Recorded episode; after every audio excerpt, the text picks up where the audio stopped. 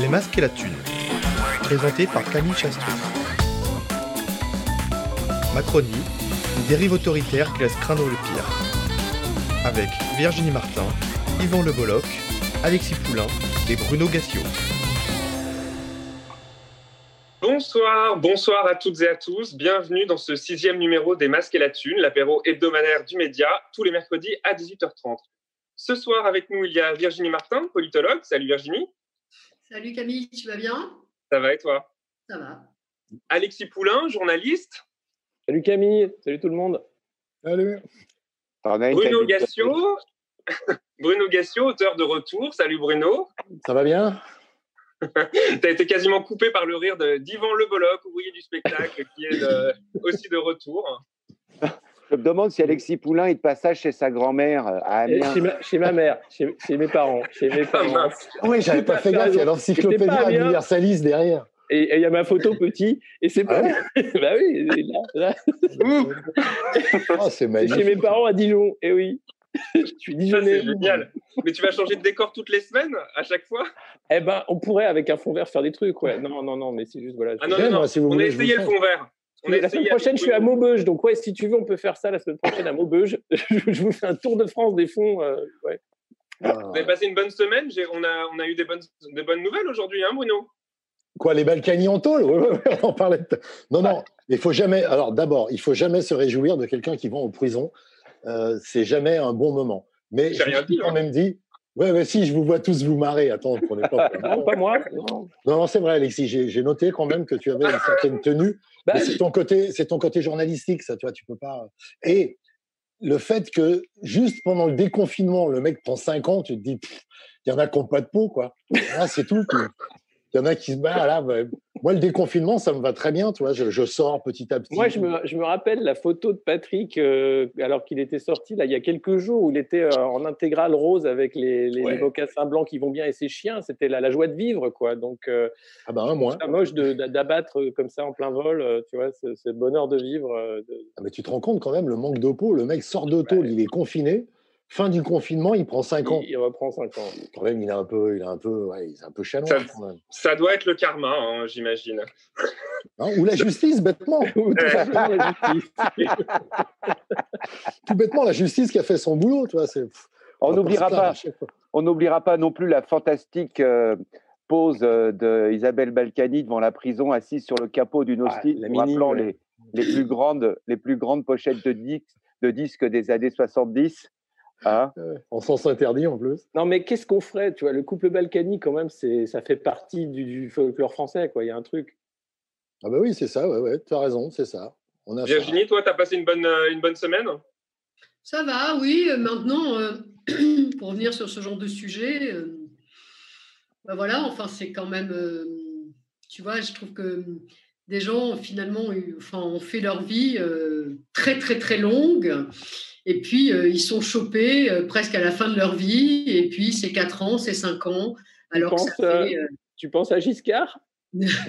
Non, mais voilà, ça fait, ça fait quand même 30, 40 ans que tu vois que des gens commettent des, des choses pas Ouais. très clean.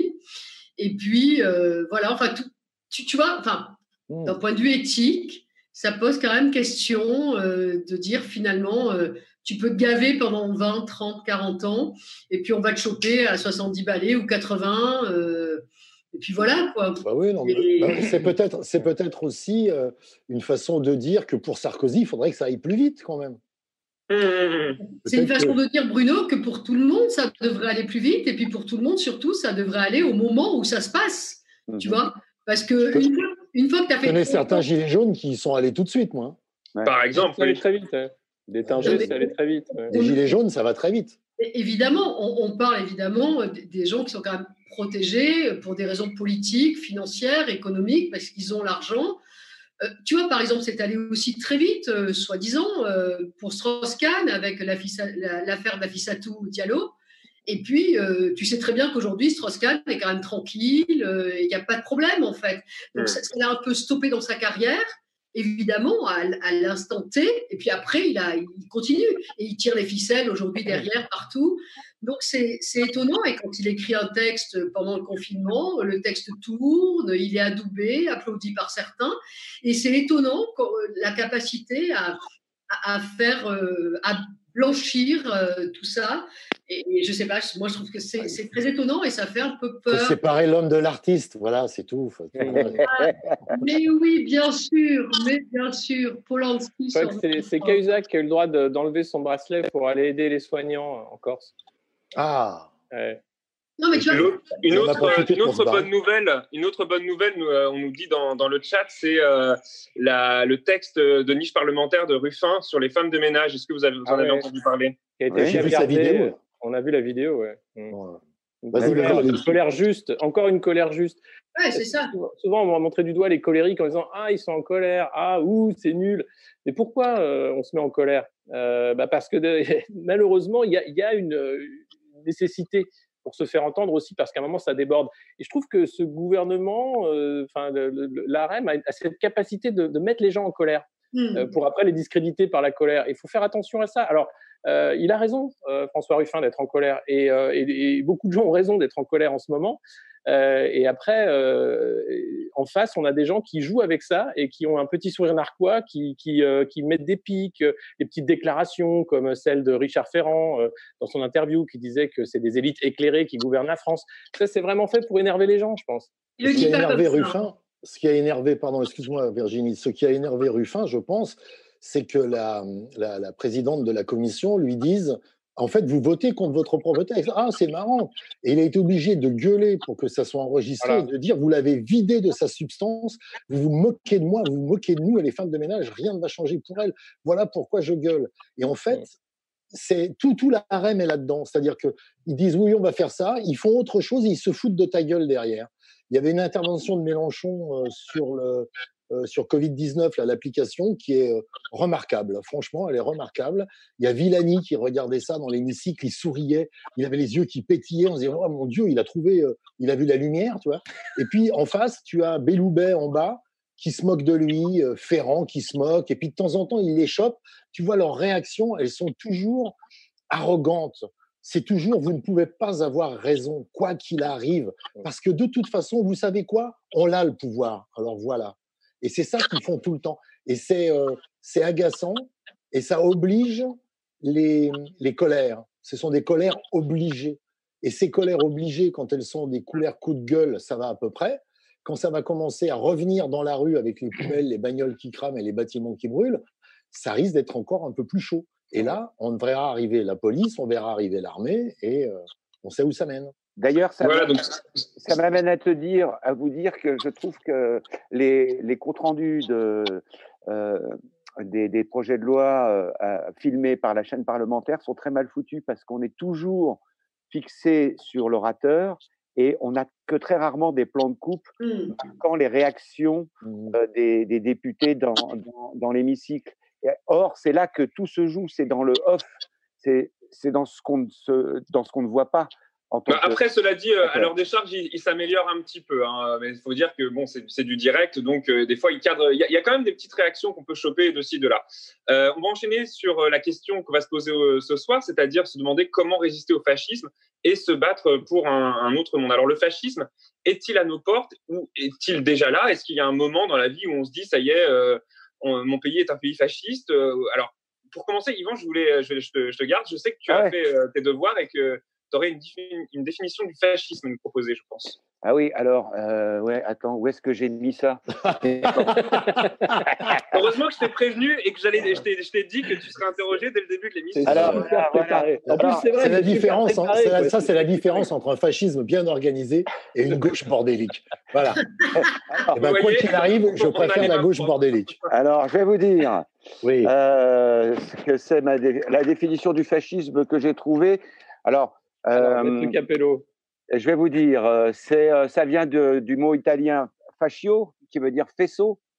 C'est un régime établi en Italie de 1922 à 1945, fondé sur la dictature d'un parti unique, avec l'exaltation nationaliste et le corporatisme. Voilà, mais j'en avais une autre aussi qui ça disait, mais vous savez ce que c'est que le fascisme? Ou la dictature C'est un régime où une personne ou un clan décide des lois. Une dictature, c'est un régime où les dirigeants ne changent jamais. Vous l'avez entendu celle-là? On l'a entendu. Vous ça, ça, rappelle quelque chose. Alors, avant, de rebondir, avant, de rebondir, sur cette définition, je voudrais qu'on regarde le petit magnéto que je vous ai préparé ce matin. Et ensuite, je donnerai la, la parole à Alexis. Je veux bien que vous contestiez les ordres d'un gouvernement qui demande de taper les manifestants, ça oui.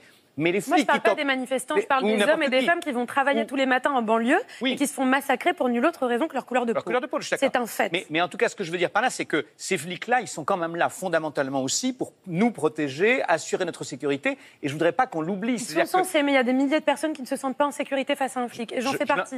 La liberté du débat public ne permet pas de dire tout et n'importe quoi. Ce qui a été affirmé à ce moment-là, selon lequel des hommes, des femmes qui vont travailler tous les matins en banlieue se font massacrer pour nulle autre raison que leur couleur de peau par la police, est faux, est injuste. Imaginez qu'un artiste ait dit Moi, je suis terrorisé quand je suis en face d'un Maghrébin ou d'un Africain. Est-ce que vous auriez dit qu'il a dit là une bêtise ou est-ce que vous auriez sauté sur votre chaise comme un cabri en disant jugement, jugement Moi, j'ai envie de dire à Camélia Jordana qu'il y a des millions, des millions de gens qui se sentent pas du tout en sécurité quand ils sont face à une racaille. Sofiane est toujours en état de choc. Il y a un traumatisme psychologique. Tous les jours, il me pose la question pourquoi? Pourquoi ils m'ont fait ça? Et je n'ai pas de réponse à lui donner.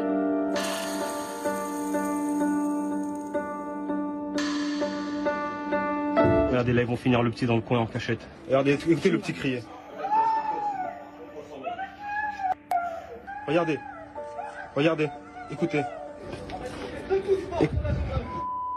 Ils sont en train de le tuer dans un coin. Je sors, je, sors du dépôt, je viens expliquer aux proches ce qui se passe, et là vous êtes en train de m'expliquer qu'on va tous se faire verbaliser, y compris l'avocate. C'est pas s'il vous plaît, monsieur, auriez-vous bien l'obligeance de bien vouloir vous reculer de quelques pas? Non, c'est recule Une phrase, verbe, complément, ils ne comprennent pas.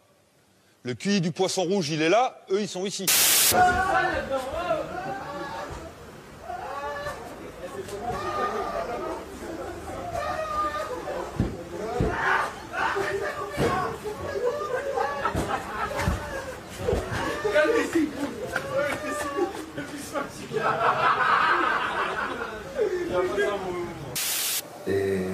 ضربوني كثير تعبان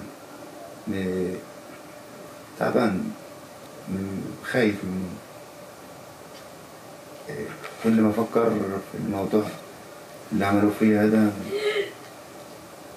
ما بعرفش انام كويس و... Mais ce que je veux dire, c'est que pour moi, il n'est pas question de laisser salir l'honneur de la République quand elle est mise en cause par ce type d'allégation. Alors voilà, Alexis, est-ce qu'on est, dans du fascisme aujourd'hui? Alors, il y a le fascisme historique qui, paraît euh, folklorique aujourd'hui, et puis il y a le fascisme euh, présent et, immanent, enfin le néofascisme, qui, on peut dire, existe euh, depuis qu'on a installé la société de consommation. C'est une définition très pasolinienne, mais aussi celle de Deleuze, c'est-à-dire qu'il il y a le fascisme tel qu'on le conçoit historiquement avec cette définition, mais il y a le fascisme tel qu'on le vit, et on le vit, qu'on le veuille ou non.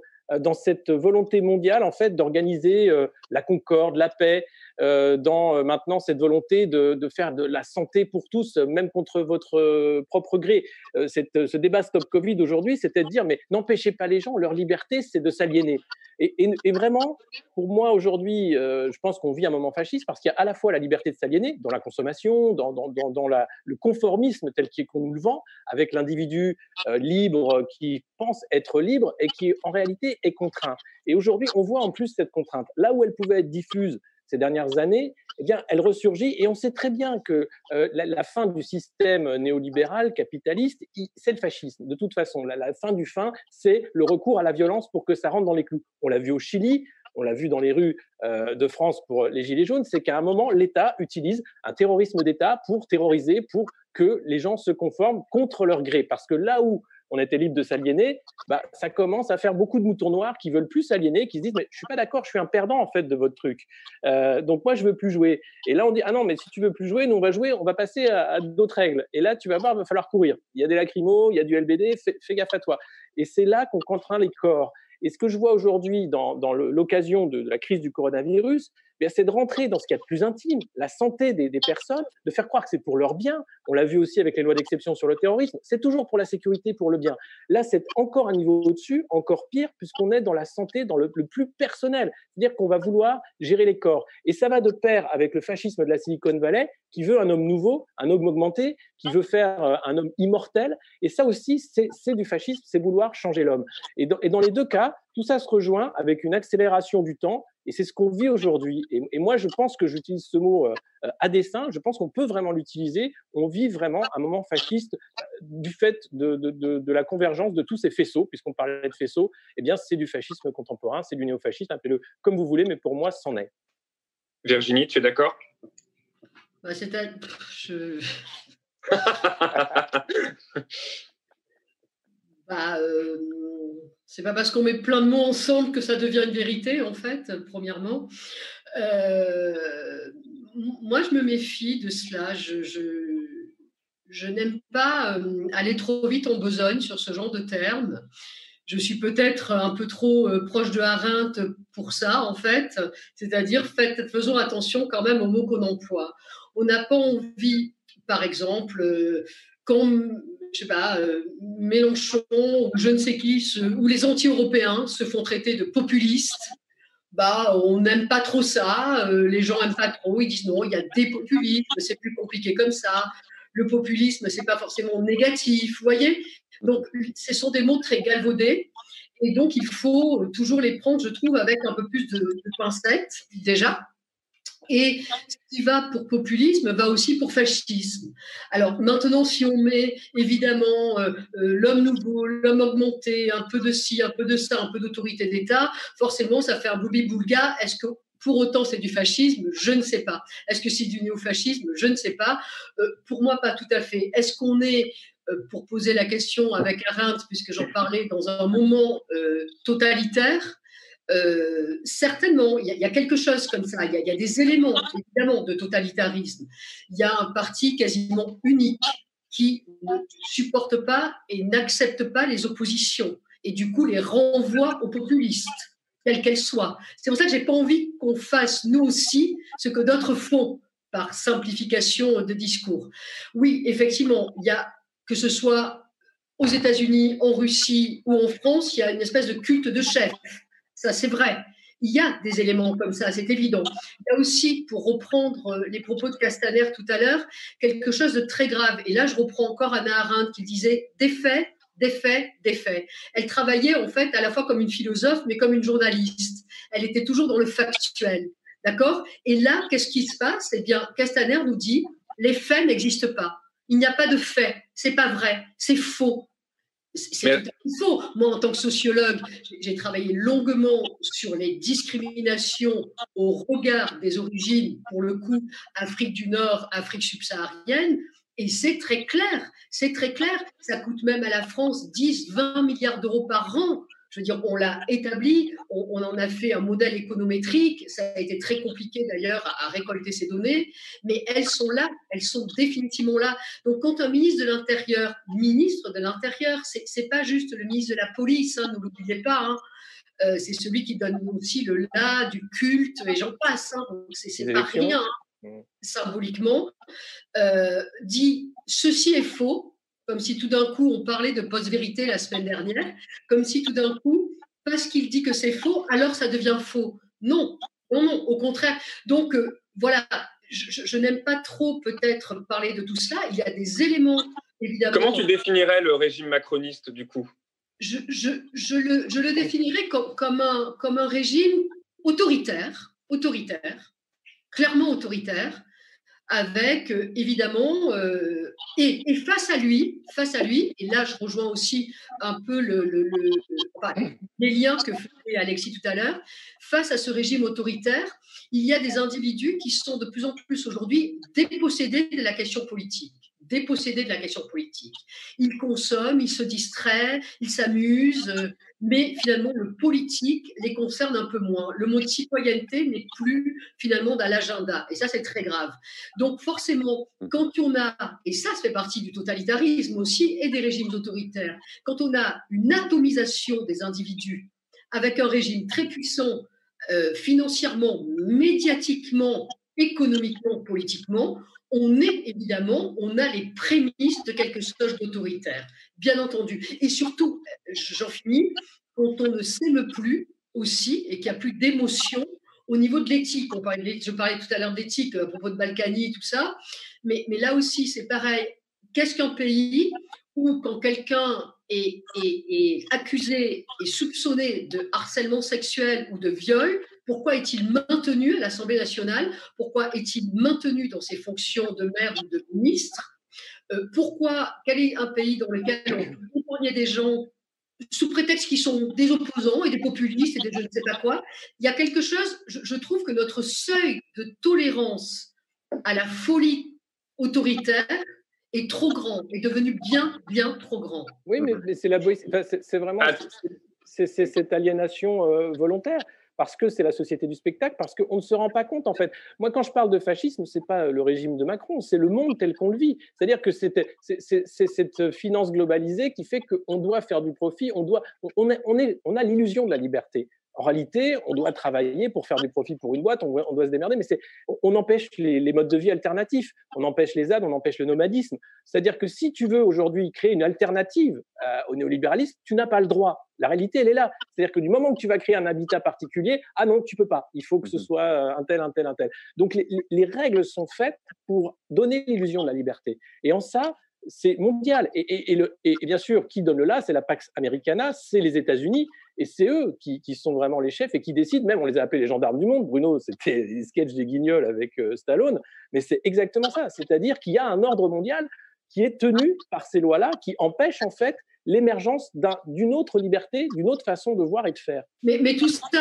tu fais allusion euh, au, travail de, de, Bruno et des Guignols à l'époque, tu vois, ce que, ce que tu dis, évidemment, n'est pas nouveau. Hein, tu, c'est le monde tel qu'il va, l'aliénation et la servitude volontaire, évidemment, c'est le monde tel qu'on l'a euh, souvent connu euh, tout au long du XXe siècle et peut-être encore pire avant.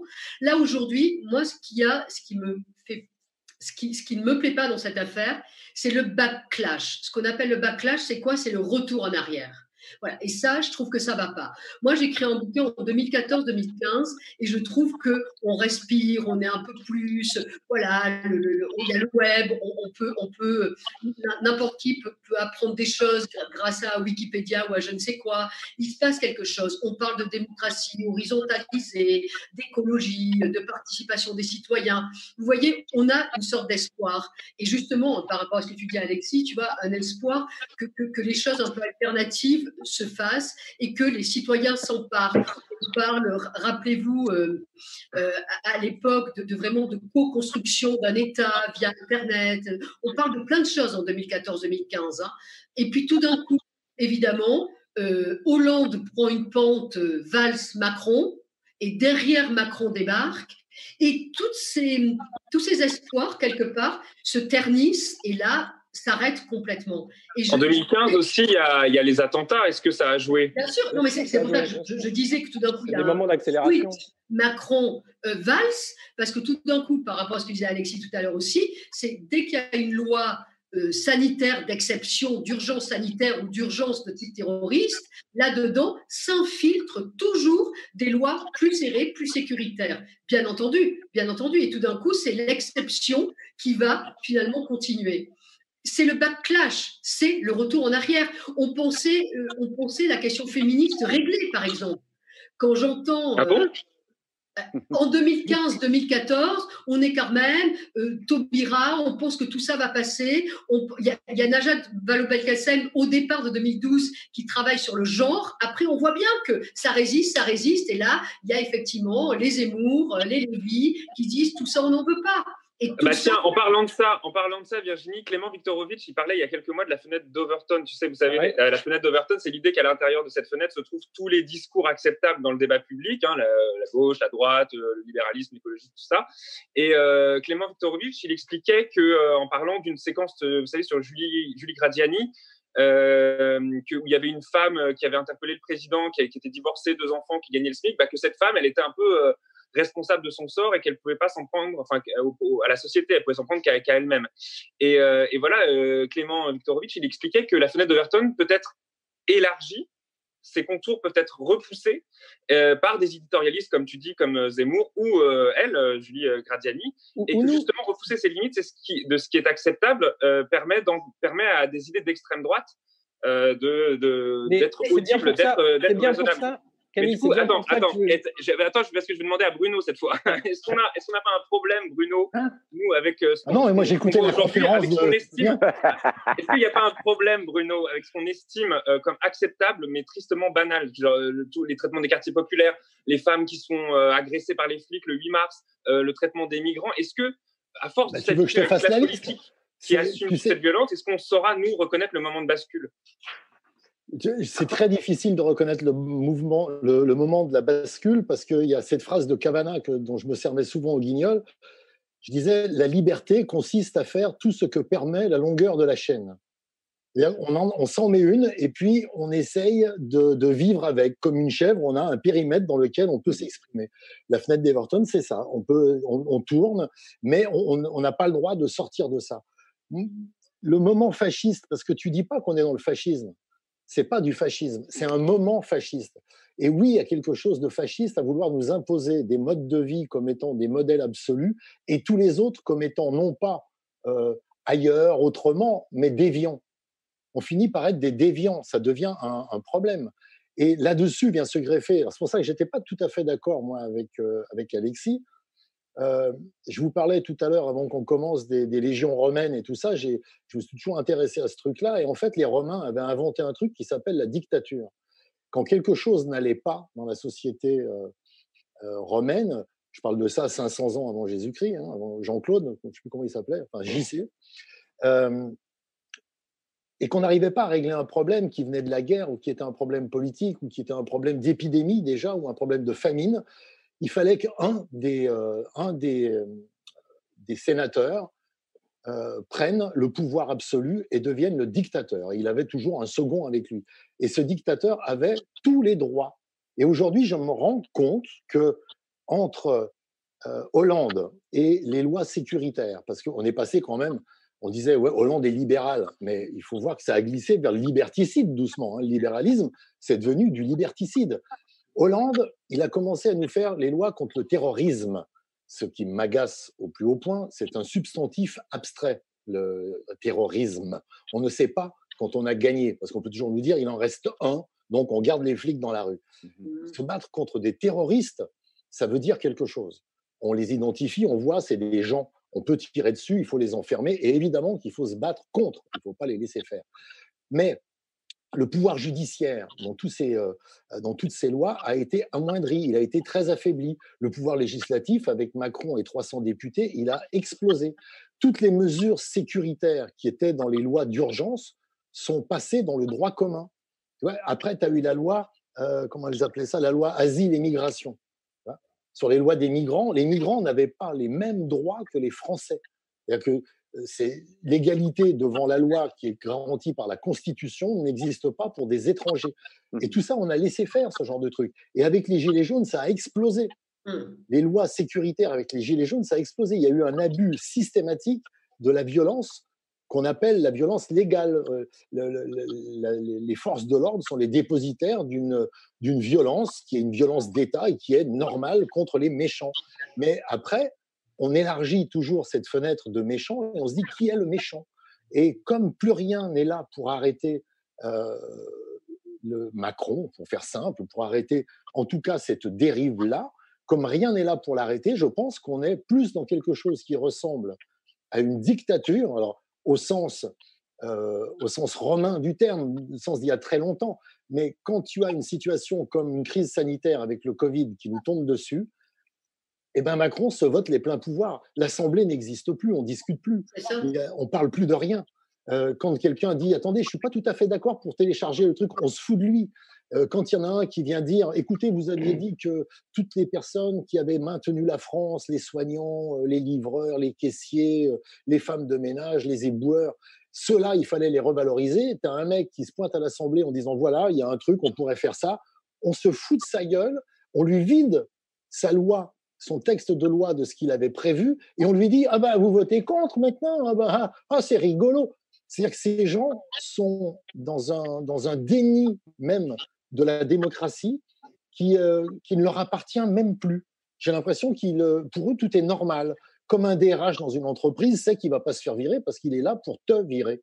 Donc quand tu arrives devant lui il n'est pas là pour te, pour te comprendre, il est là pour te virer. Donc il va t'écouter d'une certaine façon, euh, parfois amusé, parfois faussement intéressé, parfois euh, un peu euh, condescendante, mais il va essayer de comprendre. Et puis à la fin, il va te virer. Et la REM, c'est ça. Ils écoutent un petit peu, pas beaucoup, et puis à la fin, ils font ce qu'ils veulent. Donc on est plutôt dans une dictature que dans un... Alors le moment fasciste, j'aime bien, Alexis. Parce que c'est vrai que c'est plus un moment fasciste que du fascisme. Mais le Yvan, dans quel moment tu trouves qu'on se trouve? Bah, euh, Je me dis, si la République En Marche est en train de piquer le boulot du Front National, euh, qu'est-ce qui va se passer quand le Front National euh, va se retrouver face à la République En Marche? Voilà, et puis. On va voter qui ça. Et puis je me disais aussi, moi, d'habitude, je vais acheter mes fenêtres chez La Paire, tu vois, ou chez Casto. Là, je découvre qu'il y a un nouveau fournisseur de fenêtres, il s'appelle Monsieur Overton. Donc, euh, je suis très content de participer à vos petits ébats hebdomadaires, les amis. Non, la fenêtre d'Overton, là, je viens de découvrir la signification de la fenêtre d'Overton. Oui. Je t'invite à aller regarder la vidéo de Clément euh, Viktorovitch, euh, elle est super bien. je la connais, elle est intéressante. et il est très très bon d'ailleurs, le, petit Viktorovitch, et il est en train de, de, sauver la case de Mouloud Achour tous les soirs sur, euh, Mais sur Canal+. Propos, sur, sur Canal+. Et, et, et, euh, non, mais là, je, je trouve que c'est bien de se retrouver euh, autour de, ce, de cette expression qu'a inventée Alexis. C'est le moment fasciste. Vous êtes offert par la République en marche. Parce que je trouve ça très, ouais, je trouve ça assez. Oui, parce qu'en même temps, on peut pas dire on ne peut pas dire, si nous étions dans un régime fasciste, nul doute que ni ah, on ne pourrait pas faire ça. On pourrait, on pourrait se réunir et, et, et deviser et tirer à boulet rouge plutôt sur, sur, sur la République en marche et sur le président de la République.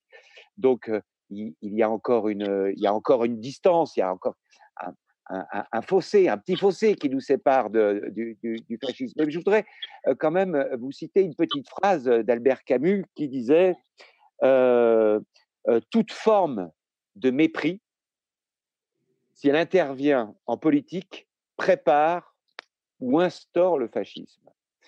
Et, c'est vrai que ce mépris dont vous avez parlé tout à l'heure, le mépris quotidien par rapport aux Gilets jaunes, par rapport aux artistes engagés, je parle de, comme Camélia Jordana par exemple, eh bien, nul doute effectivement qu'il prépare à une certaine forme de, de fascisme. Voilà. Donc on est, on est dans cet entre-deux. On est dans, dans cet entre-deux. en même temps, c'est on a peur, enfin moi j'ai peur vraiment. là je vois que euh, il est en train de se préparer un petit projet de loi euh, amené par Éric Ciotti euh, à l'Assemblée nationale qui viserait à interdire tout filmage des forces de l'ordre dans l'exercice de leurs fonctions. et signé par, enfin, par Olivier Marlex. D'ailleurs, ça m'a un tout petit peu fait mal au cul, pardon Olivier, mais de te retrouver dans, derrière ce projet de loi, ça m'a fait chier comme Valérie Boyer. Enfin, il y a tout euh, tous les LR. Donc là, si ça, ça passe, euh, bah, voilà, on ne saura plus euh, qui s'est fait bourrer le nez tranquillement dans une cave ou dans un, fourgon de CRS. on ne saura plus quel gilet jaune a été éborgné, on ne saura ou perdu sa main, on ne saura plus tout ça. Donc, mmh des fois, ouais, quand même, bon, c'est pas le fascisme, mais quand même, des fois, il y a des moments fascistes. Voilà. Dans, un moment, dans un moment de dictature, dans un moment de dictature, le, le, dictateur avait le droit de police et tous les autres droits, en fait le droit romain, il les prenait tous et il avait le droit de faire ce qu'il voulait et personne ne pouvait le traîner en justice ou lui dire tu as eu tort. À propos, du, droit romain, un instant, à propos du droit romain, je, je, fais remonter quelque chose qui nous a été dit dans le chat. Le sénateur dictateur était nommé pour des cas exceptionnels comme un siège de Rome et c'était pour six mois maximum. C'est la base de l'article 16. Mais comme les, comme les lois d'exception, c'est six mois renouvelables. C'est les lois d'exception qui restent. c'est ça, six mois renouvelables. en fait, on est romain. Le truc, c'est César s'est fait nommer dictateur à vie. Hein on a changé d'habit, on a, on a des voitures au lieu d'avoir des chars, mais on, est romain dans la tête. Enfin, on a les jeux du cirque, on a tout réinventé avec un peu moins de violence, un peu plus de, web, etc. Mais pour la fenêtre d'Overton, là où je veux en venir, pourquoi j'utilise le mot fascisme? C'est parce que la fenêtre d'Overton, bizarrement, elle est utilisée beaucoup par euh, les polémistes de droite ou de l'extrême droite eux, ils se permettent en fait d'utiliser des termes et d'élargir le débat. À gauche, on est systématiquement complexé. On n'ose pas parce que dès qu'on dit un truc, ah bah oui, mais gauche de gouvernement, faut faire sérieux, faut, faut, faut être de droite en fait pour gouverner. Non, à un moment, il faut aussi ouvrir la fenêtre à gauche. Il faut pouvoir poser les cadres du débat en disant, je suis désolé, mais ce que vous faites aujourd'hui, ça ressemble quand même vachement beaucoup à ce que faisait Mussolini. Et d'ailleurs, c'est François Sureau, dans son essai de la liberté, qui en parle et qui dit, mais en fait, quand vous écoutez Castaner, euh, bah, son régime idéal, eh ben, c'est Palerme sous Mussolini. C'est très bien. Ça, ça, ça, il y a de l'ordre, c'est propre, les rues sont propres, tout se passe bien. Donc, n'hésitons pas.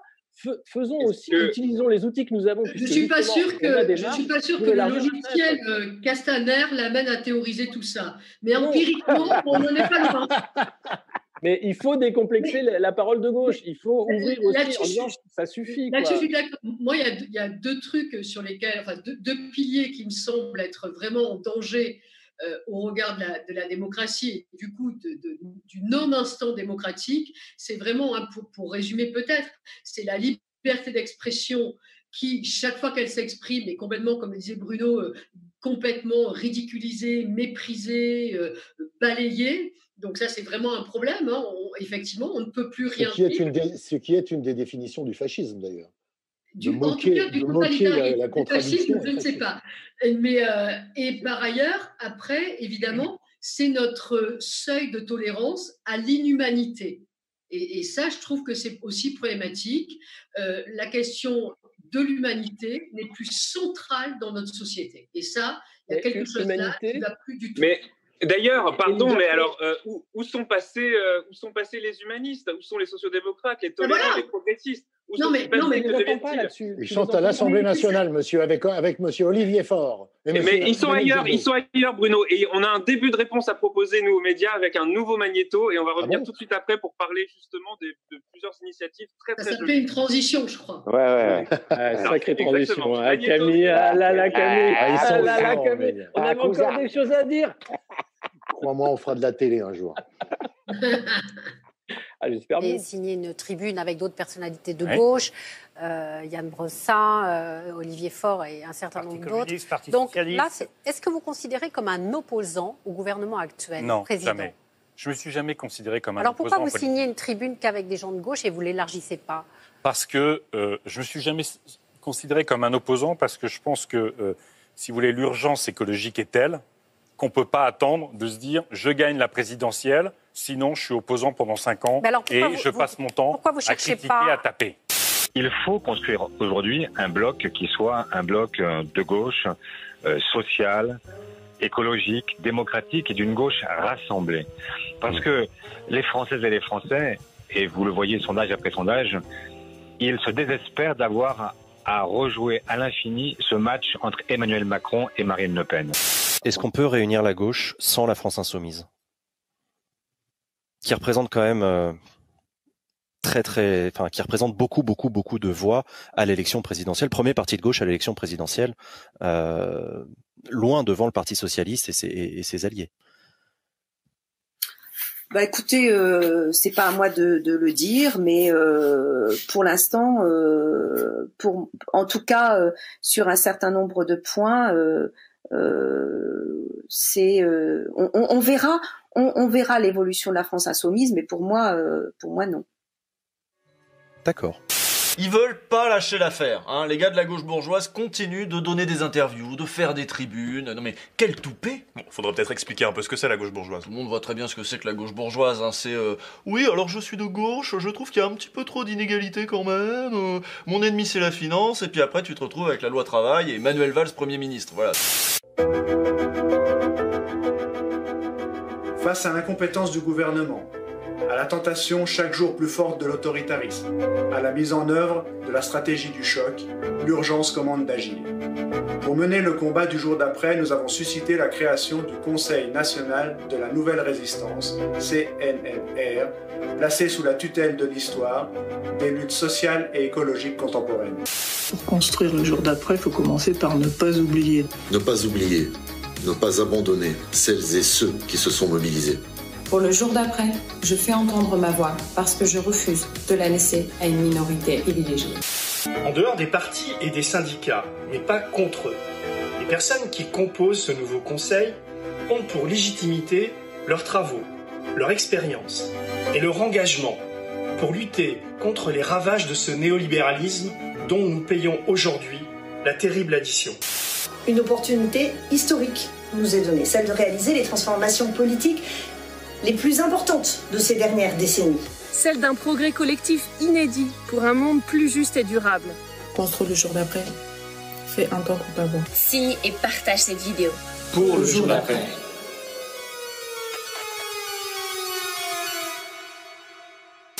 Et on salue euh, chaleureusement Usul de Mediapart, hein, dont on a piqué pas mal de sélections euh, d'extraits. Alors voilà, on a vu à l'instant plusieurs initiatives portées hein, par différentes personnes. Certaines sont même en ce moment même en direct avec nous.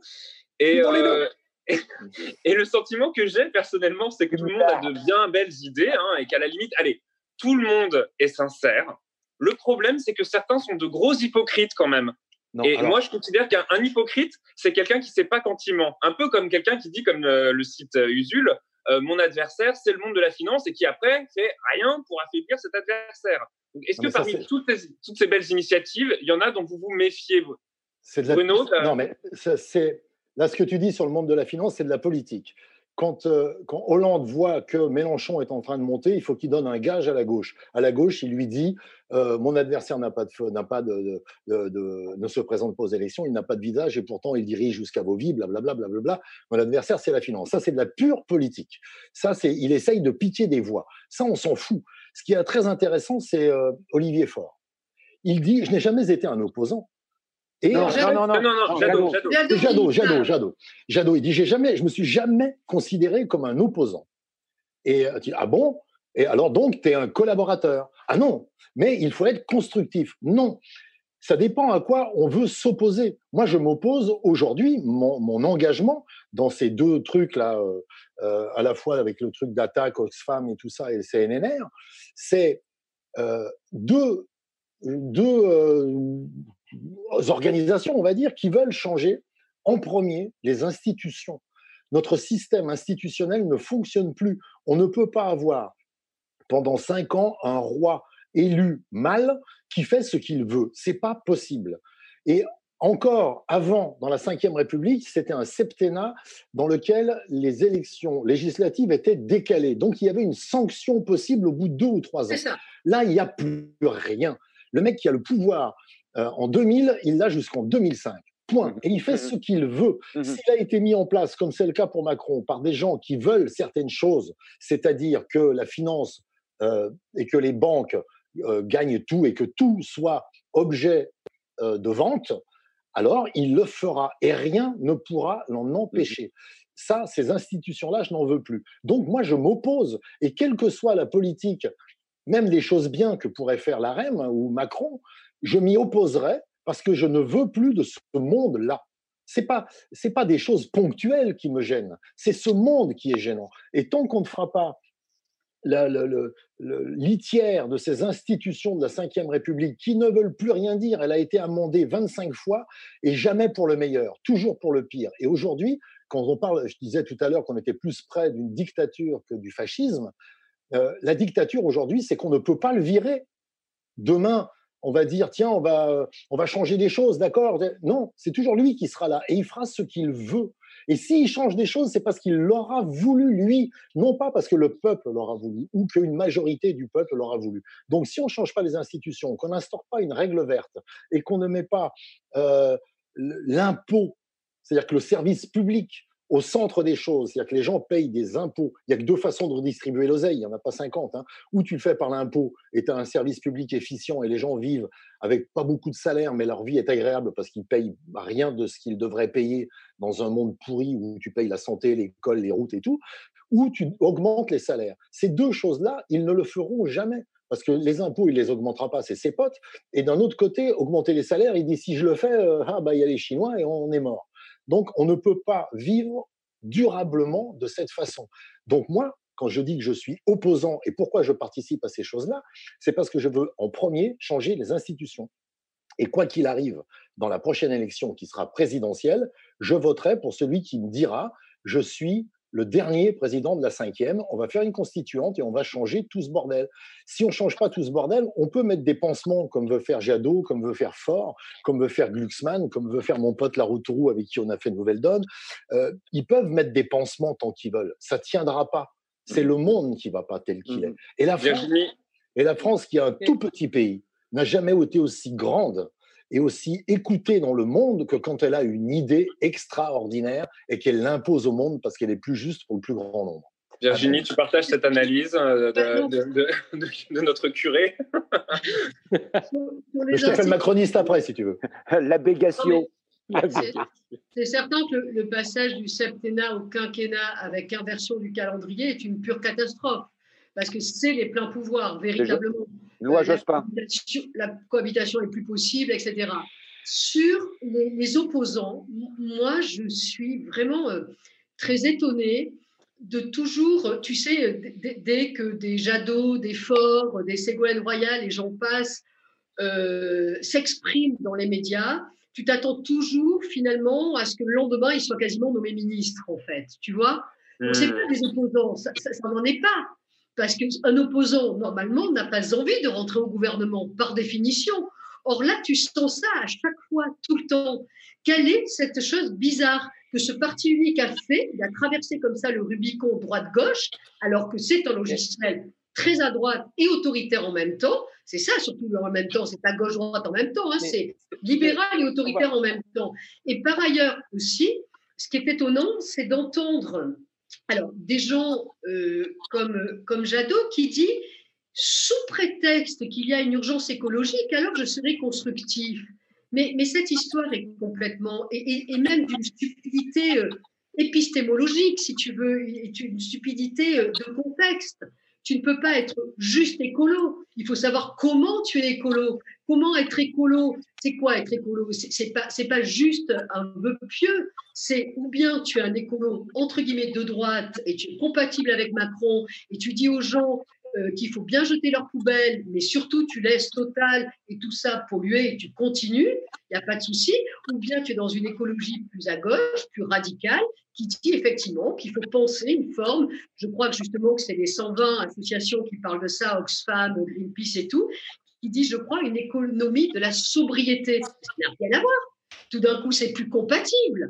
Donc, c'est pas ah, l'écologie, c'est au-dessus de tout. Non, il y a des écologies, il n'y en a pas une. Et Jadot nous fait croire, encore une fois, c'est très important parce que il nous empêche de penser la question politique. Moi, c'est ça qui me fait le plus peur dans cet instant euh, un peu qui ressemble à quelque chose de totalitaire, c'est qu'on nous empêche de penser la chose politique. Mais... On nous a expliqué pendant deux ans, il n'y a plus d'idéologie. L'écologie, c'est supérieur à tout. Euh, l'économie, et puis on n'a pas d'alternative, on n'a pas le choix, etc. Non, refaisons de la politique. Et ils refusent qu'on fasse de la politique. C'est ça le plus grave de l'histoire. Mais, alors, ça, ramène de l'eau à mon moulin sur le moment fasciste, c'est-à-dire qu'on est dans le parti unique.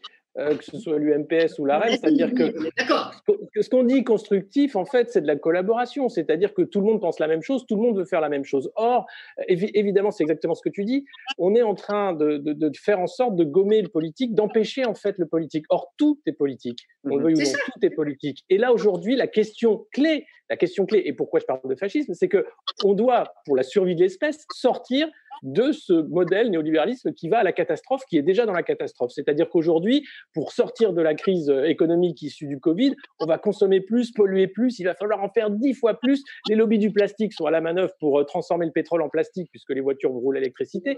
Tout ça, c'est du délire. Et, et, on ne peut pas en sortir parce qu'on a effectivement un personnel politique qui ne fait plus de politique, qui fait du marketing. C'est des barils de lessive. Et ils sont là parce qu'ils a plus blanc que machin, Jadot fort, etc. Mais à la fin, qu'est-ce qu'ils veulent? La même chose. Et qui fait la loi? Qui fait la loi? C'est pas les gouvernants, c'est pas les gouvernements c'est BlackRock, c'est les groupes financiers internationaux qui décident, c'est les agences de notation qui décident à un moment C'est la World Company. C'est la World Company. Sylvestre. Et les autres, ils sont en train de découvrir le Père Noël. Euh, tu vois, Alexis, tout à l'heure. radicalité, il faut une radicalité pour sortir de ça. Et il faut effectivement, ce que, ce que dit euh, Bruno, une opposition réelle. C'est impossible. Et en plus, là où ils sont forts, c'est qu'ils ils utilisent l'Assemblée nationale comme un terrain de jeu, c'est un bac à sable. Hein, tu vois le truc Les mecs créent des faux groupes pour organiser un faux débat. Et ça n'intéresse plus personne. Le peuple est ailleurs. Ça se voit. Mais oui, ça se voit. Mais malheureusement, le peuple n'a plus de voix. C'est-à-dire que si tu veux gouverner par le peuple, pour le peuple, etc., alors le peuple, vaste sujet, on pourra en faire un débat. Mais là, clairement, ils en ont rien à foutre. Alors, c'est même pas. Euh, c'est juste. Est-ce que c'est secrétaire d'État ou pas? Mais tu vois, c'est ce que euh, j'ai contribué à un petit texte, euh, comme Bruno d'ailleurs, pour euh, le livre. Donc, ah oui, euh, résistons, résistons ensemble pour que renaissent les jours heureux au Masso Édition. Je crois qu'on a, on peut voir une image normalement la. Il est en téléchargement gratuit euh, voilà. en ligne maintenant. Vous pouvez aller le télécharger. et donc avec Bruno, on a, on a, enfin Bruno de son côté, moi du mien, on a écrit chacun un texte. Et moi, c'est vrai que je mettais en valeur dans ce texte justement euh, certains penseurs disaient la fin de l'histoire. Moi, là, je pense qu'on est à la fin du politique. Le politique est vidé de sa substance. Chacun des mots est vidé de sa substance politique. On estime qu'il n'y a plus. et, rappelez-vous, le fameux Tina, there is no alternative de Thatcher, de Reagan, il n'y a pas d'autre alternative. C'est ça ou rien. C'est ça où tu es fou. C'est ça où tu n'as rien compris. C'est ça où tu n'as pas de cerveau. C'est ça où tu es un débile. C'est ça où tu fumes des clopes et tu roules au diesel. Tu vois? C'est ça le fascisme. Mais une Allez-y, allez, je vais vous décomplexer. Vous, à la fin, vous allez Alexis, là, où je suis d'accord avec toi, c'est que le moment totalitaire est beaucoup plus globalisant que le moment fasciste. Moi, je préfère ça. Je préfère la, question du totalitarisme. Et passons là-dessus. mais, mais c'est ça. C'est-à-dire que la jeunesse, tu vois, on, a rarement, on a rarement vu euh, quand même, euh, peut-être un peu avec De Gaulle, mais le moment était différent et le personnage était différent. Euh, on, a, on, a, rarement vu des oppositions, enfin, plus d'opposition. je, vais, dire un truc. Je, vais me faire bâcher, je vais dire un truc sur le moment Greta Thunberg et la jeunesse. Et la jeunesse, c'est important dans les mouvements de jeunesse fasciste. Qu'est-ce que c'est Greta Thunberg? Alors, c'est bien, hein, elle est là pour dire regardez, les scientifiques disent qu'on va tous crever mais elle sert pas à grand chose parce que derrière on dit ah bah c'est bien, elle a fait son petit discours, c'est super, elle s'est assise à côté de Berguen qui est un gros pollueur, un des soutiens de Macron qui lui voudrait un homme nouveau, etc. Et l'écologie, elle est utilisée là encore à des fins non politiques. Quand on lui pose la question à Greta d'une écologie politique, elle botte en touche. Elle veut surtout pas faire de politique. et là, on a des mouvements de jeunesse, de jeunes qui sont dépolitisés, parce que l'écologie, ça met tout le monde d'accord. Oui, il faut. Mais aussi, en revanche, non, non, non, non, non, non, Attendez, attends. d'accord. Yvan, Yvan, t'as pas parlé. Non, je suis pas d'accord parce que. Euh, euh, ne fais pas, Alexis, euh, ne, te ne marche pas dans les pas des, de, de, de, de ces vieux barbons euh, qui ah non, ont, mais c'est pas ce qu'il a dit. Hein. C'est pas, c'est pas ce que j'ai dit. Attendez, les gars, les gars, laissez un, peu, laissez un peu Yvan parler, s'il vous plaît. Juste, juste. Les gars euh, les, ouais, gars. les gars et la meuf. c'est vrai que tu parles beaucoup, toi aussi, Virginie. juste, juste euh, ça, ça m'ennuie un petit peu euh, qu'on qu triquite euh, Greta Thunberg parce que, que tu le veuilles ou non, il y a une, une, une émancipation des esprits qui peut conduire ensuite à, vers, les, vers les confins de la politique. Déjà, convaincre la jeunesse qu'on est en train de péter la planète, déjà, voilà, ça interroge, ça fait que les, les, les, jeunes se posent des questions, ça fait que les jeunes vont manifester, ça fait que les jeunes se font gazer, ça fait que les jeunes se retrouvent confrontés à, au moment fasciste de La République En Marche. Et donc, ça, c'est une. je trouve que c'est une initiation qui. Bah, ça, ça, ça a du poids. Ça a du poids, ça. Alors, après. oh, c'est génial 16 ce qu'elle fait. Attends, Mais non, attends, mais- elle a- attends, attends, Ganin, elle a 16 piges. Pas en plus lui demander. Déjà, elle, elle, elle- elle participe à l'éveil des consciences, mais en plus, tu vas pas, lui- tu vas pas euh, euh, lui demander euh, de. à- à- Tu remarqueras qu'elle recommande la lecture du Capital euh, à, à tous les, à tous les jeunes C'est pas ce qu'elle fait, mais, mais dès qu'elle dès qu'elle dès qu'elle commence à être un peu dans, dans la politique, dans l'agressivité, alors là, elle, elle est en retrait, tu vois. Euh, Quand elle a un discours très, je pleure, euh, oh dare you, tu vois le truc vraiment où c'est, vous nous faites du mal, euh, petit chaton, etc.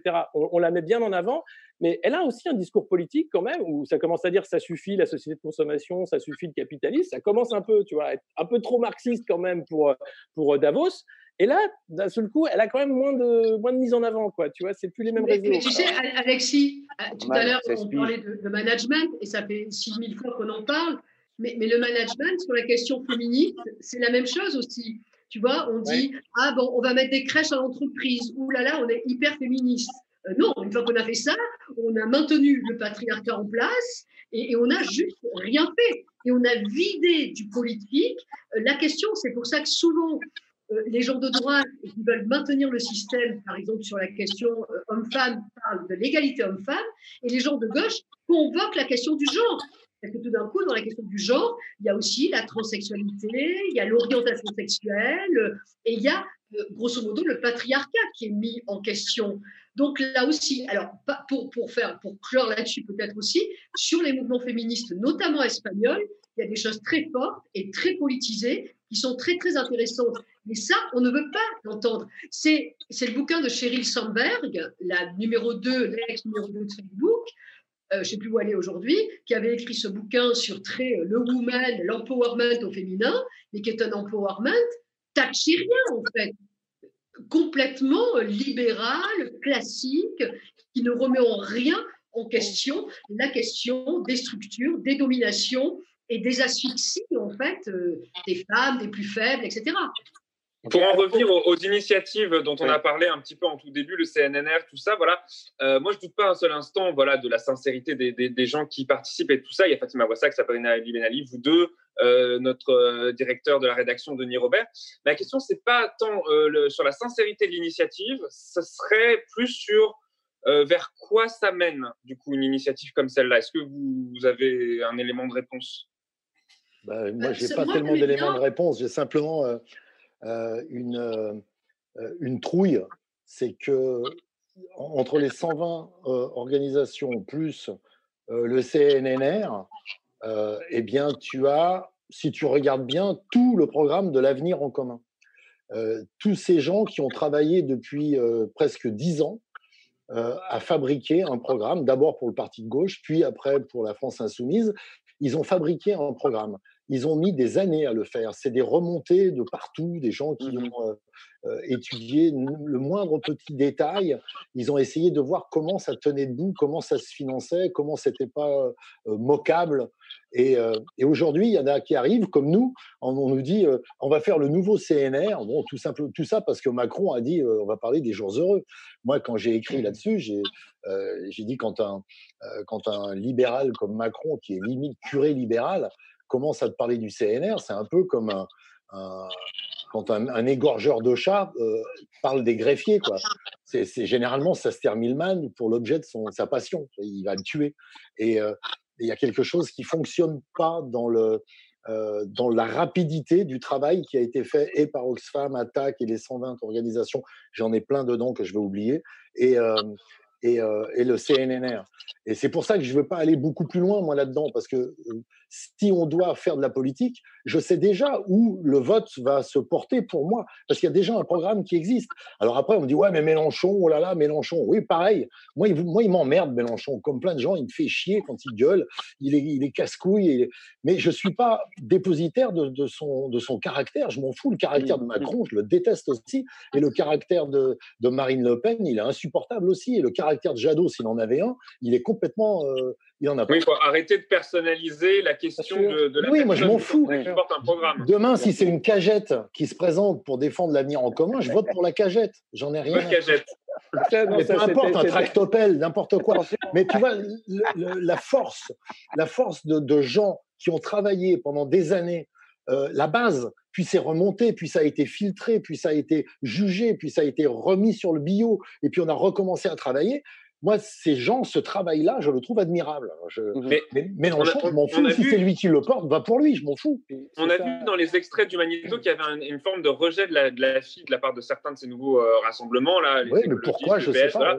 L'impression que j'ai quand même, c'est que la fille, euh, elle, attend de voir ce qui va émerger de, de, leur regroupement et, euh, et qu'elle s'en mêle pas du tout. Est-ce qu'elle a raison de faire ça ou est-ce qu'elle devrait s'en mêler et rappeler, voilà, enfin, qu'est-ce donc là, mais j'en sais rien, mais tu t'imagines ah, pour eux comme ça doit être. J'allais demander à Alexis, j'allais demander à Alexis pour il, y a, il, y a, deux choses, il y a plusieurs choses. la première, c'est est-ce qu'une union de la gauche peut peser de manière euh, réelle électoralement? C'est une vraie question. Est-ce qu'il ne faut pas, au contraire, aller beaucoup plus large et dire, bah oui, non, c'est euh, reparler aux couches populaires qui ont été abandonnées par le PS et par euh, la gauche de gouvernement? Donc là, on est beaucoup plus large. Et, et, et, et il faut poser la question qui fâche, et c'est pour ça que le Rassemblement de la gauche, il s'arrête toujours au même point, c'est l'Union européenne. On, mmh. repart à 2005. À pour ou contre? Est-ce qu'on est souverainiste ou est-ce qu'on est européiste? En gros, c'est et, là, c'est indépassable aujourd'hui. Alors, on va dire qu'on peut changer l'Europe dans le cadre des traités. C'est pas vrai pour certains, c'est vrai pour d'autres. On va dire qu'il y a un plan B. On va dire qu'il faut carrément partir. Euh, tout le monde est en train de se dire, quand même, l'Europe, ça n'a pas été brillant là pour le Covid. Euh, qu'est-ce que, comment on va réinventer le machin? Le machin qui reste le machin, hein, c'est Bruxelles. Et mmh c'est cette question-là, en fait, la clé. Donc, on peut, on peut discuter de tout. On est d'accord sur tout le reste. Ah ouais, il faut, il faut égalité salariale, il faut plus de salaire, il faut euh, de l'écologie. Ça, on est d'accord sur tout. Mais quand tu touches la question qui fait mal, là, il n'y a plus personne et il n'y a plus d'union. Donc, euh, il faut arrêter avec euh, cette illusion, en fait. C'est qu'à un moment, euh, il y a des nouvelles forces politiques en puissance qui sont réelles et, politiques. voilà, ça, c'est de la vraie politique. C'est aujourd'hui une vraie question. le reste, c'est du marketing, encore une fois, et, ou de la politique politicienne, appelez ça comme vous voulez. Et, la France Insoumise, justement, dans l'avenir en commun, avait trouvé cette façon de faire, justement, pour fédérer, plan A, plan B. On voit ça marche d'abord, et puis après, on, voit, eh bien, on a le plan B et on s'en va. Mais on voit bien qu'aujourd'hui, avec en plus euh, la, question des masques et, la désindustrialisation, le, souverainisme, la souveraineté est revenue au cœur du débat. Et c'est ce débat-là que la gauche ne veut pas avoir, comme aussi euh, ce débat sur euh, les frontières. Et, c'est ces débats-là qui malheureusement structurent en fait le vote, structurent aussi les clashs et, les camps politiques. Et ça, tous si on ferait. Ouais, mais, on va finir tous si on ferait. Justement, avec Villiers, tous au puits du fou, le Virginie, Virginie. Non, mais là-dessus, bien sûr que la question de l'Europe, elle est très importante. Bien sûr que la question des frontières, des limites, Alexis, c'est certain, je te rejoins mille fois, et du souverainisme. Et évidemment, euh, Bruno a raison, quid de cette tendance justement type Onfray, mais quand tu vas là, franchement, ça s'acoquine avec des choses d'une gravité extrême.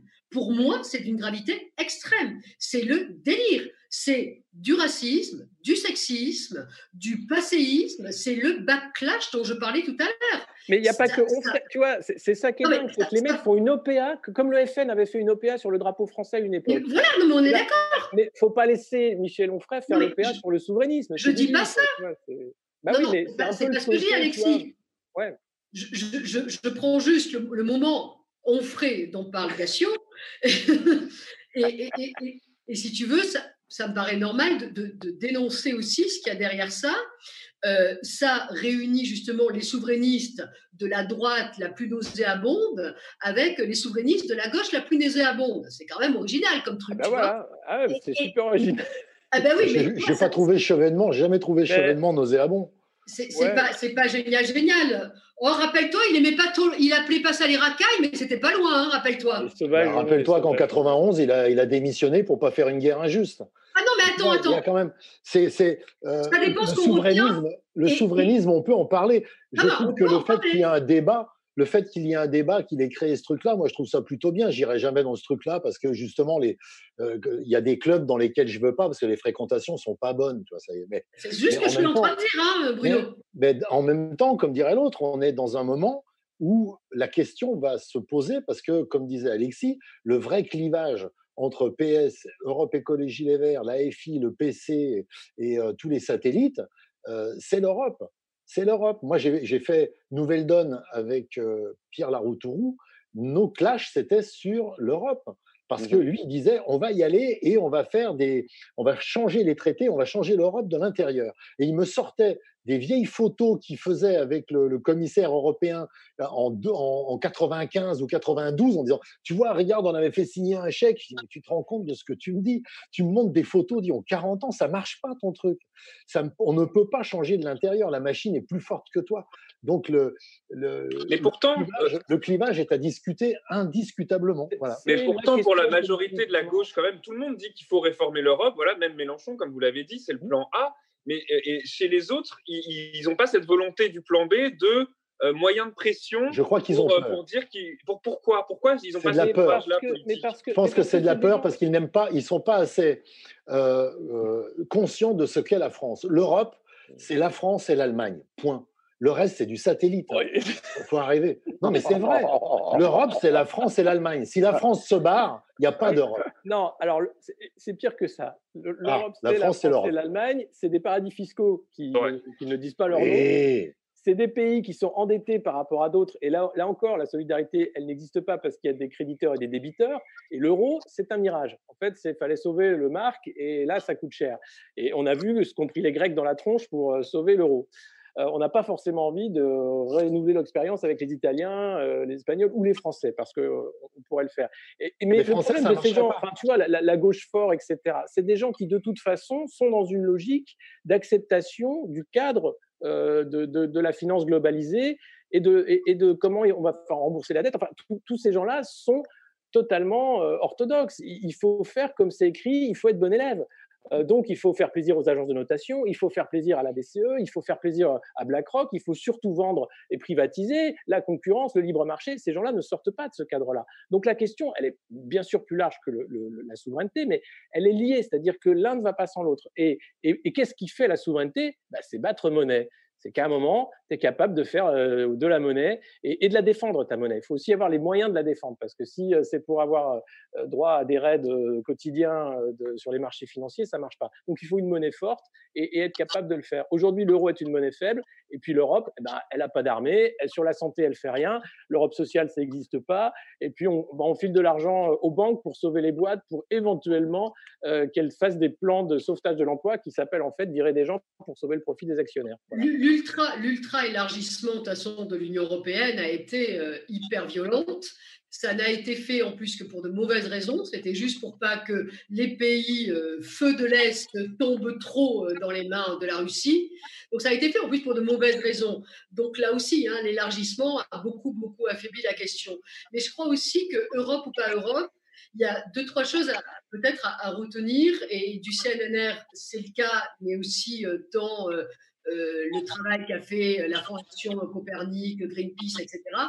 C'est vraiment cette économie aussi de la sobriété, revenir à quelque chose de plus sobre. Et finalement, que l'on soit en plein monde, pas dans le monde, en Europe ou pas en Europe, est-ce qu'il n'est pas temps aussi d'être un peu plus sobre dans nos consommations, dans nos, dans hystérisations euh, financières? Euh, Pourquoi tous ces cadres supérieurs prennent trois avions par semaine Pour faire quoi? Je ne comprends toujours pas. Pourquoi aujourd'hui le télétravail, qui est quelque chose qui peut être très bien. Évidemment, il peut y avoir des, problèmes, mais écologiquement, il peut faire du bien et qui peut aussi éviter des burn-out à des employés, même si évidemment, il peut y avoir des délocalisations plus faciles, j'en suis consciente. Mais il y a aussi des questions d'humanité qu'il faut se poser, qu'on ne se pose plus, je trouve. Et moi, ce mot d'économie de la sobriété ou d'économie raisonnable, de société plus raisonnable, me paraît être aussi une vraie piste. De manière corollaire, de manière corollaire, je trouve, et je crois que c'est Alexis qui en parlait tout à l'heure, qu'on a complètement laissé tomber par un délire euh, intellectuel les classes dites populaires. Et chaque fois, on a commencé à les laisser tomber. Vous savez, quand les premiers sondages sont arrivés, et moi j'ai beaucoup travaillé sur le Front National, et ils n'arrêtaient pas de dire tous ceux qui votent Front National, ce sont les moins diplômés, ceux qui ont le moins de fric. Enfin bref, quand tu votes FN, tu es un débile, quoi. Voilà, il fallait pas discréditer le logiciel Front National, mais discréditer celui qui était peut-être mhm. attiré par le Front National. On, s'en fout. Est-ce que c'est valorisant de dire j'ai voté Macron parce que chez les macronistes, il n'y a que des gens super diplômés et ce sont les plus riches euh, de, tous les Français et des Françaises?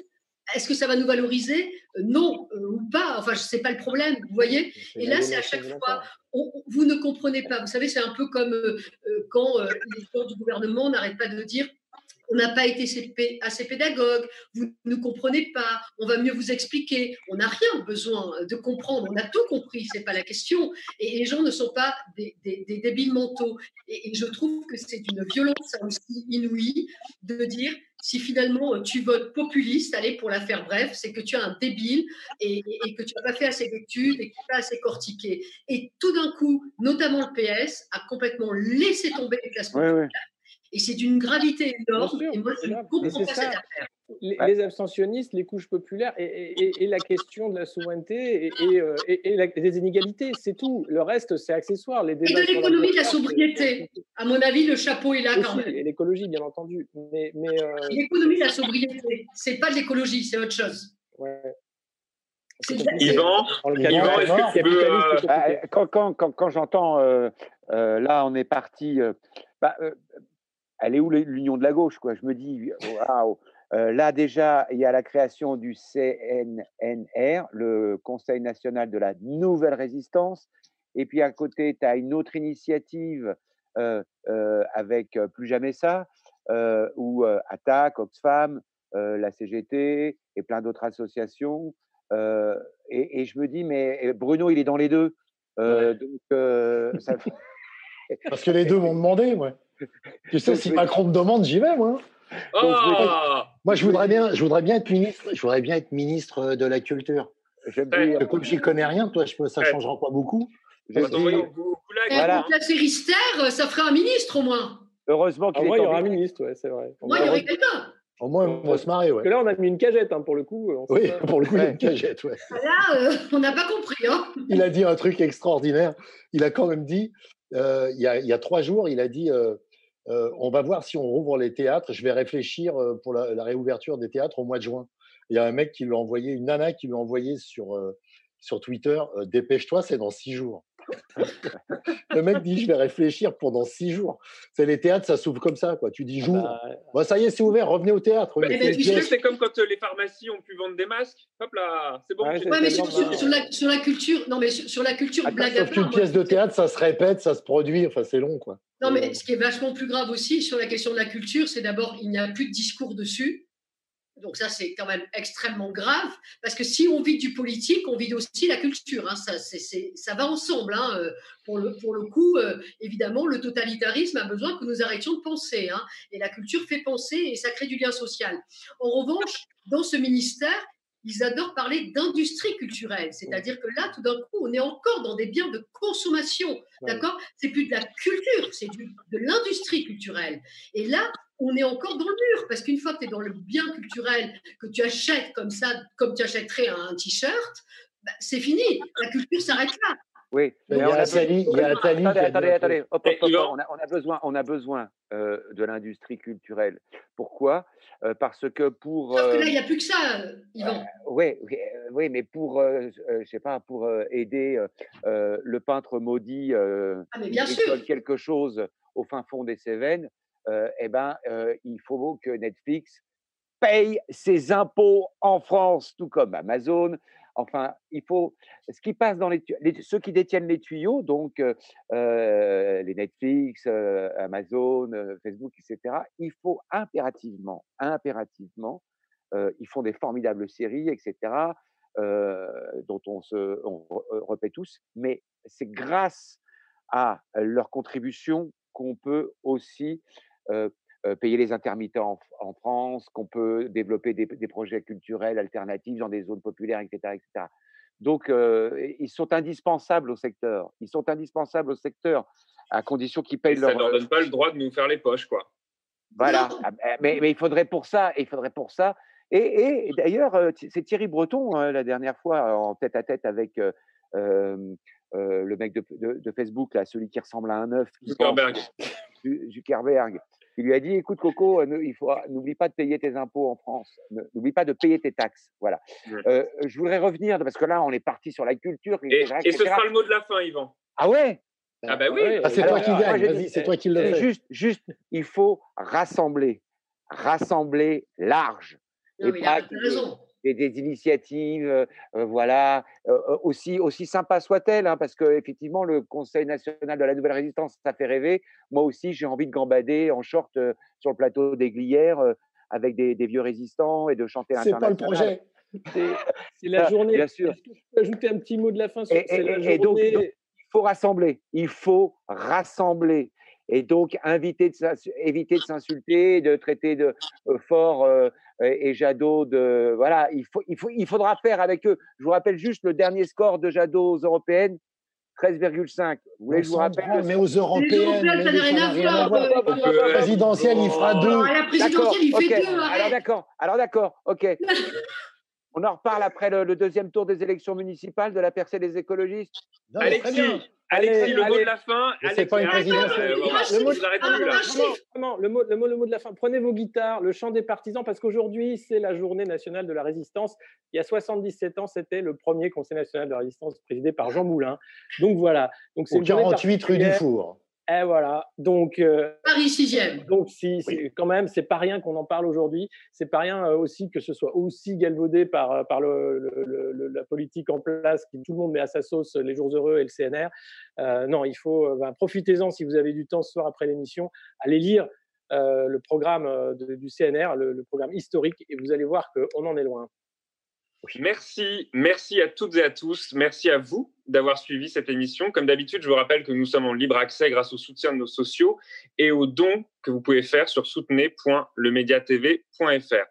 Euh, on, est encore ensemble pendant un mois euh, tous les tous les mercredis, mais euh, on peut. J'ai envie de vous demander dans les commentaires si on continue à la rentrée ou si vous en avez assez de, de ces débats interminables avec ces gens qui, qui réfléchissent à toutes sortes de choses.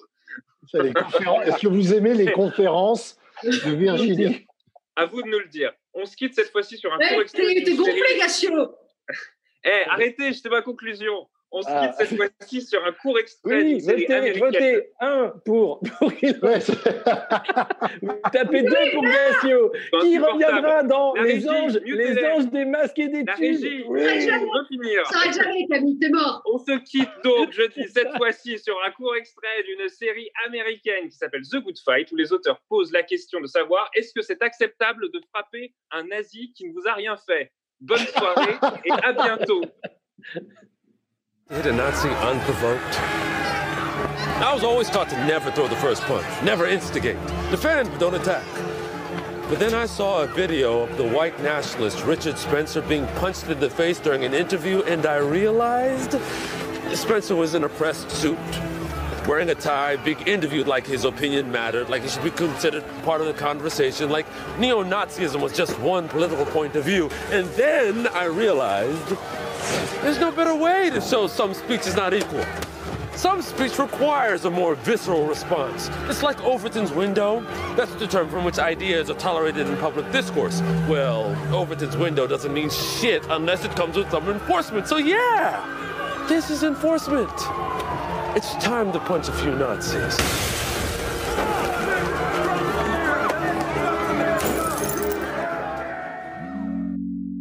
Le média est indépendant des puissances financières et n'existe que grâce à vos dons. Soutenez-nous sur lemediatv.fr. Et pour ne rien rater de nos contenus, abonnez-vous à nos podcasts.